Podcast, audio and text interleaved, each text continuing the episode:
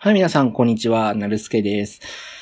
えー、前回、あの、除霊をしたっていう話で、まあ、大変エンツーさんには、エンツーさん、えーしつこいですけど、もう一回言いますけど、エンツーさん並びに、えー社長の H さん、まあ、多分皆さんホームページを見られてると思うので、お名前はご存知、堀江さんですね。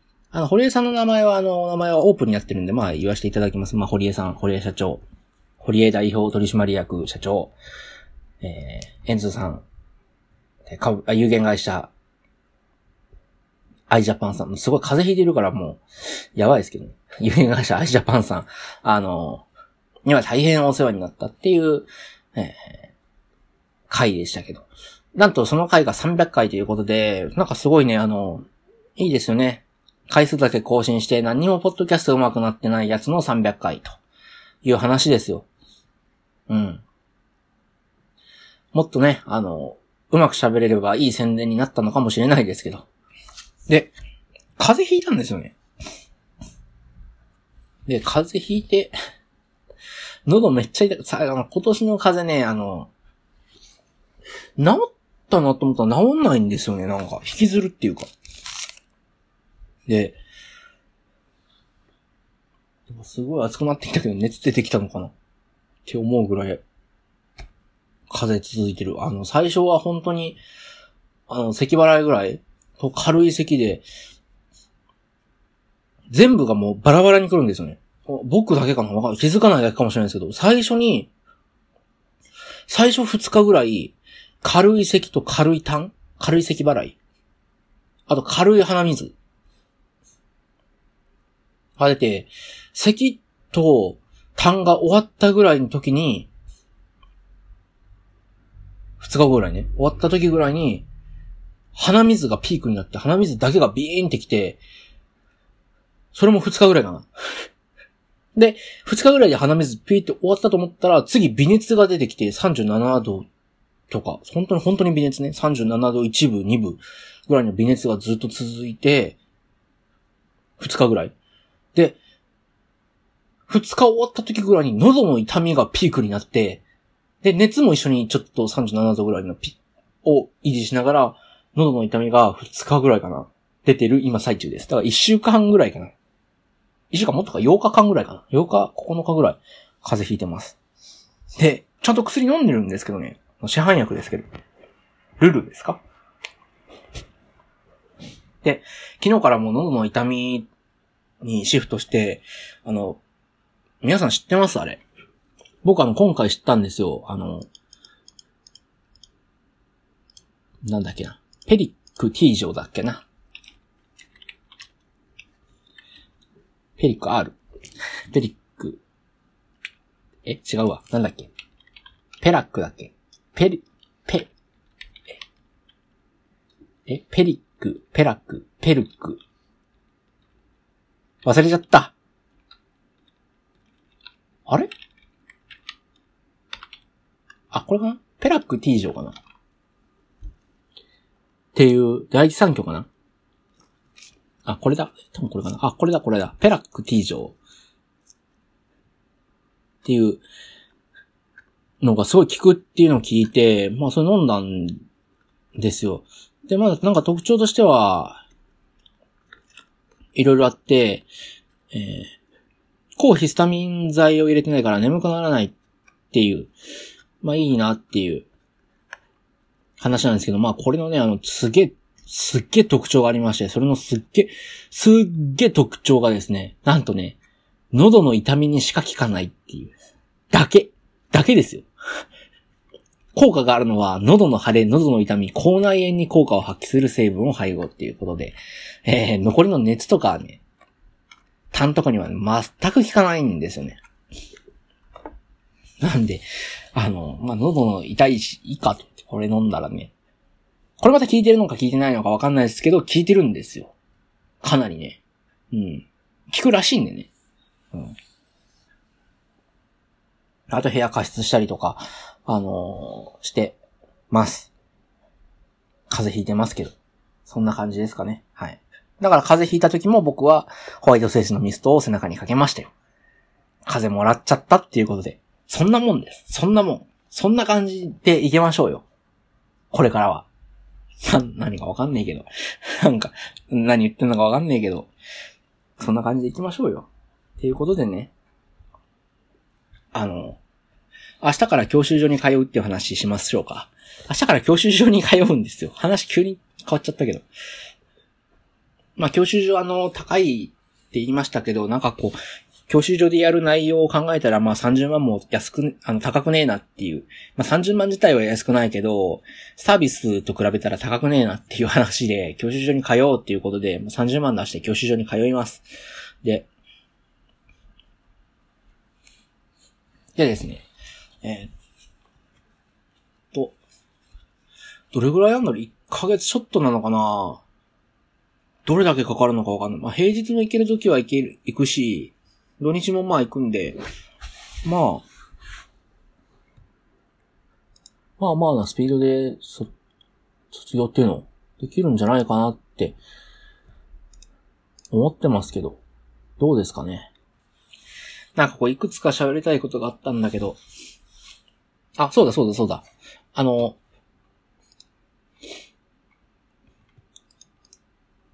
最近ついた、あの、ブログにね、ポッドキャストっていうのはまあご存知の通り、ブログに音声を上げて、それと、そのブログの音声と、ポッドキャストのアップルかな？のポッドキャストが連動してて、ブログを上げると、ポッドキャストにも登録されるっていう感じなんですよ。だからブログから消したら、ポッドキャストは聞けなくなる。で、まあ、ブログしたいなんですけど、基本的にコメントっていうのはメールでいただいたりとか、ツイッターでいただいたりとか、ハッシュタグでいただいたりとか、しますよね。でも、時たまブログにコメントをくださる方がいまし、いらっしゃいまして、ね。で、見ないんですよ、正直。で、たまたま今見たらコメントが一件ついてて、あの、それを見たいなと思います。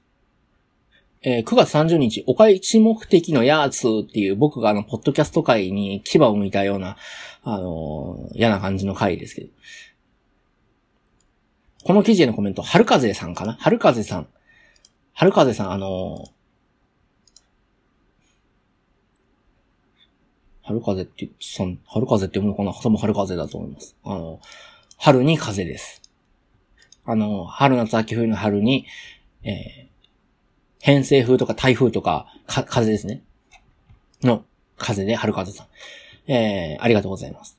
えー、9月30日、え、多分ね、9月30日にいただいたコメントなんですけど、今もう11月3日っていうことで、あの、かなり遅れまして申し訳ありません。あの、気づきませんでした。単純に。あの、ブログにね、コメントをいただいて、すごくありがたいんですけど、通知の設定なのかわかんないですけども、来ない、あの、メールだったらね、パッてくるんですけど、まあ確かにメールアドレス書いてメール送るのもツイッターやってなかったらツイッターにコメントするのはめんどいかっていう感じで、でも、わかんないけど、はるかぜさんは多分ブログからポッドキャスト聞いてくださってるのかなポッドキャストアプリを使わずに。まあ、もちろん全然それも、ね、あの、確かにそう、確かにそうだよな。アンドロイド使ってる人って、ポッドキャストの管理大変だしな。ブログで聞く人も多いのかな？って考えたらブログのコメントも、ブログで、ポッドキャスト聞いてるってことは、コメントって言ったらもう、ブログのコメントですよね。あ、そういうことなのかな？これはまあ、なんか、後々何とかしたいなっていう話ですけど。えー、まあ、その、はるかぜさんからいただいたコメントです。ありがとうございます。えー、そういう人最近よく見かけはするけど、ポッドキャスト界、カッコ、ハテナの一部やで。でも基本的には同意。誰もが仲良くいることを押し付ける雰囲気は苦手だね。かといってアンチになっちゃうのもなんだかなとは思うけど。っていうことで、ありがとうございます。確かにあのね、うん、そうなんですよね。でもなんか、でもなんかっていきなり否定しちゃうのもあれだけど。あの、ポッドキャスト界の一部なのはわかります、すごい。うん。なんか、まあ、全然ね、あの、ツイッターとか、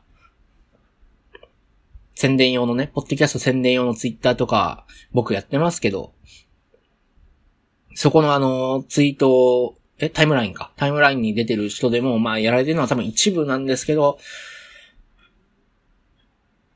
なんでしょうね。なんかこう、まあ、それ、それの僕が言いたいことは2行目に詰まってます。誰もが仲良くいることを押し付ける雰囲気は苦手だね、っていうことで。うん。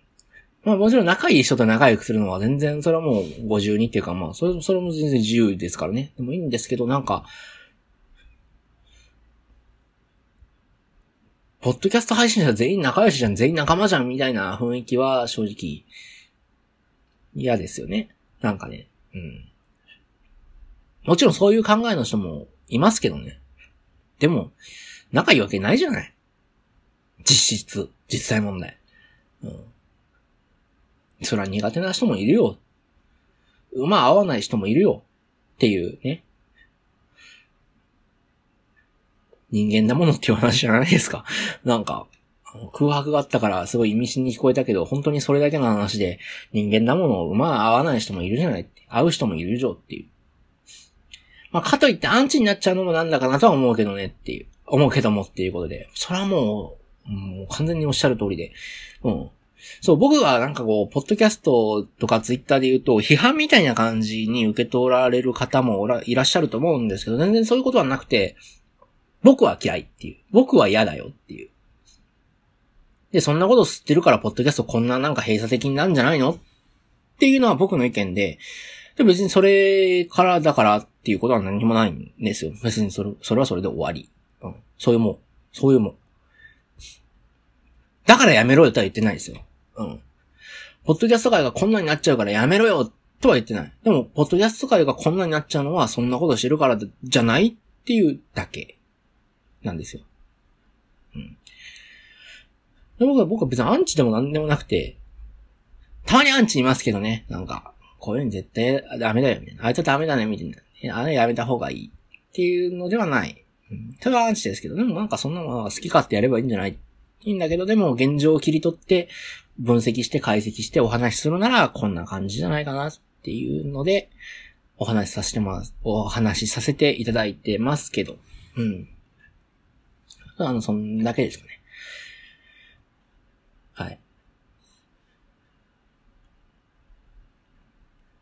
で、まあ、ありがとうございます。はるかずさん。えー、何がびっくりって今290、僕今読んでる時が299回までしか更新されてないんですけど、295回って4回前じゃないですか。1回、2回、3回、4回前、4回前の更新が9月30日でどういうことやねんっていう。今11月3日やぞっていう。まあ週1配信なんでまあいいかっていう話ですけどね。うん。まあそんな感じですかね。うん。なんか、ツイッターでそんなことをつぶやいたら、意外ななんか反響があってなんか、なんだろう、あの、コメントをその形っていうのをまた変えたいなって思って、今回のあの、春風さんのね、あの、つ、コメントを見逃してしまったっていうこともあるし、どうすればいいんだろうなっていう。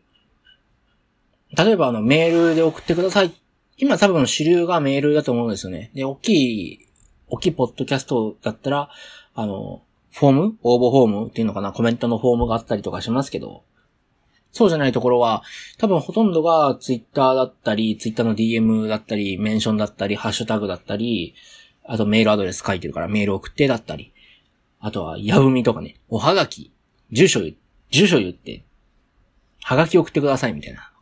これダジャレで言ってますけど、本当にありましたからね。あの、オルネポね。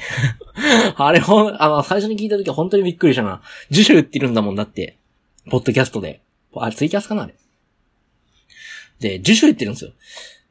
なんか、指輪がなんたらかんたらかんたら、なんたらかんたらかん、んたらかんたらかんたらまで、おはがきお待ちしてます、みたいなこと言うんですよ。なんじゃこれみたいな。え、マジで住所言ってると思う。もちろんその、あの、お店をやられてたんで、お店の住所なんで、だろうなんですけど、でもなんか、それ面白いなっていう。ポッドキャストっていうインターネットで配信する媒体なのに、メッセージはもちろんあの、メールとかね、もうでも募集されてますけど、はがきでも、お便りお待ちしていますっていう、その感じにすごい衝撃でしたね。え、はがきっていう？ポッドキャストなのにはがきっていう。面白い。うん。オルネポ面白い。面白かった。面白かったが正確ですね。もうやめられちゃって。まあでも、あの、一回、やめるっておっしゃられてから時間できたっていうことで一回配信されましたけど。まあ、でもいずれ復活するらしいんで、あの、ね、それはこうご期待っていう感じで。だから、やぶみでも僕募集、やぶみ？やぶみで？電書バトとかね。電書バトで募集するのってどうすればいいんだろう難しいな。電書バトか。やぶみ、うん、やぶみだったらまあでも住所言って、まあ、弓矢持って う、撃ってもらうしかないですよね。メールアドレスだったらメールは届くし、他なんかあるかな？あ、あれか、電報か。電報、電報って何で届くの？僕電報送ったことないんですよね。電報って、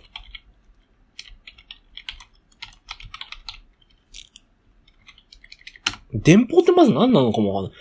電報のシステムってまだやってんの？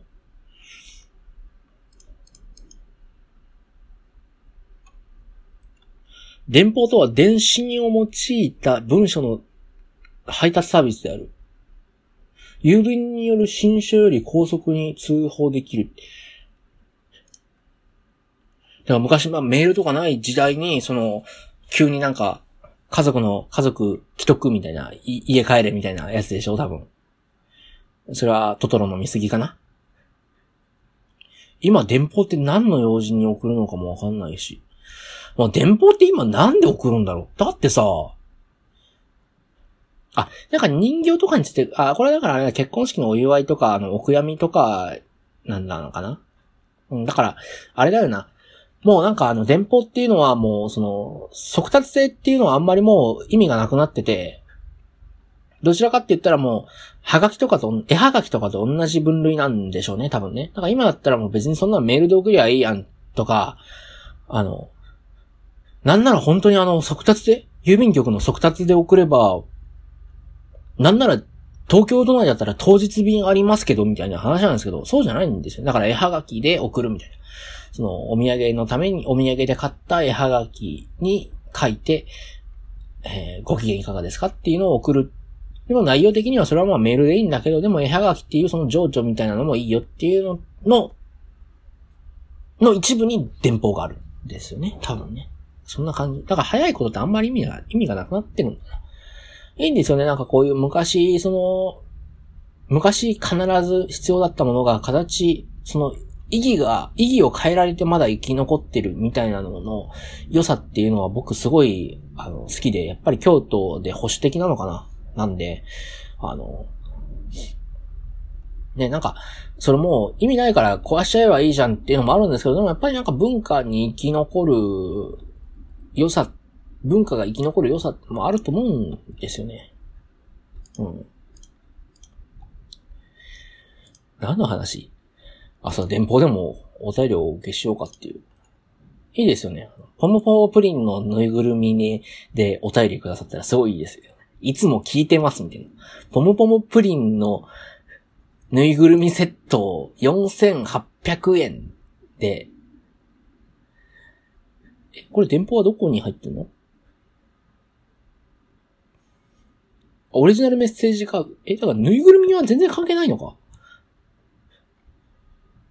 ぬいぐるみは全然関係ないんかな？これはぬいぐるみと手紙が入ってるっていう話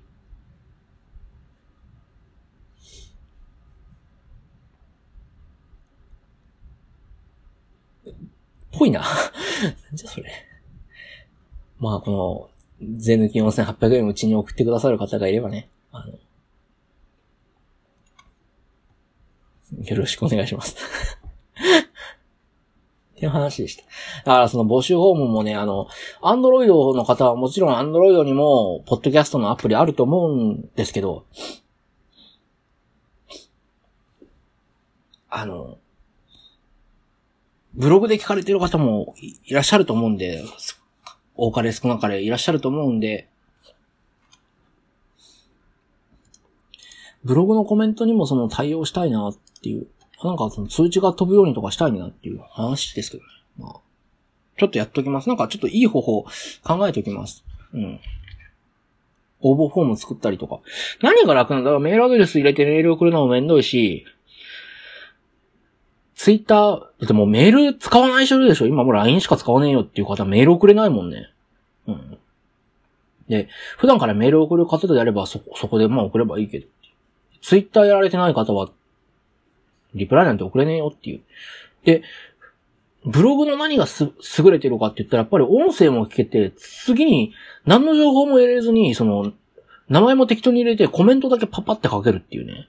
何のアカウントも作る必要がないっていうのがすごい便利ですよね。で、応募フォームだったら、まあ応募フォームまあ、便利なのかな。まあ便利でしょうね。うん。応募フォームだったら絶対気づくしね、こっちはね。その通知入れときゃ。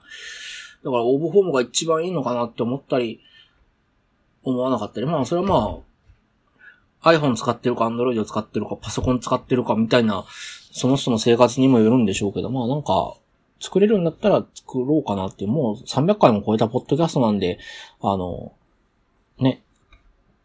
その辺はもうそろそろ対応したいなって思っててますので、あの、皆さんよろしくどうぞっていう話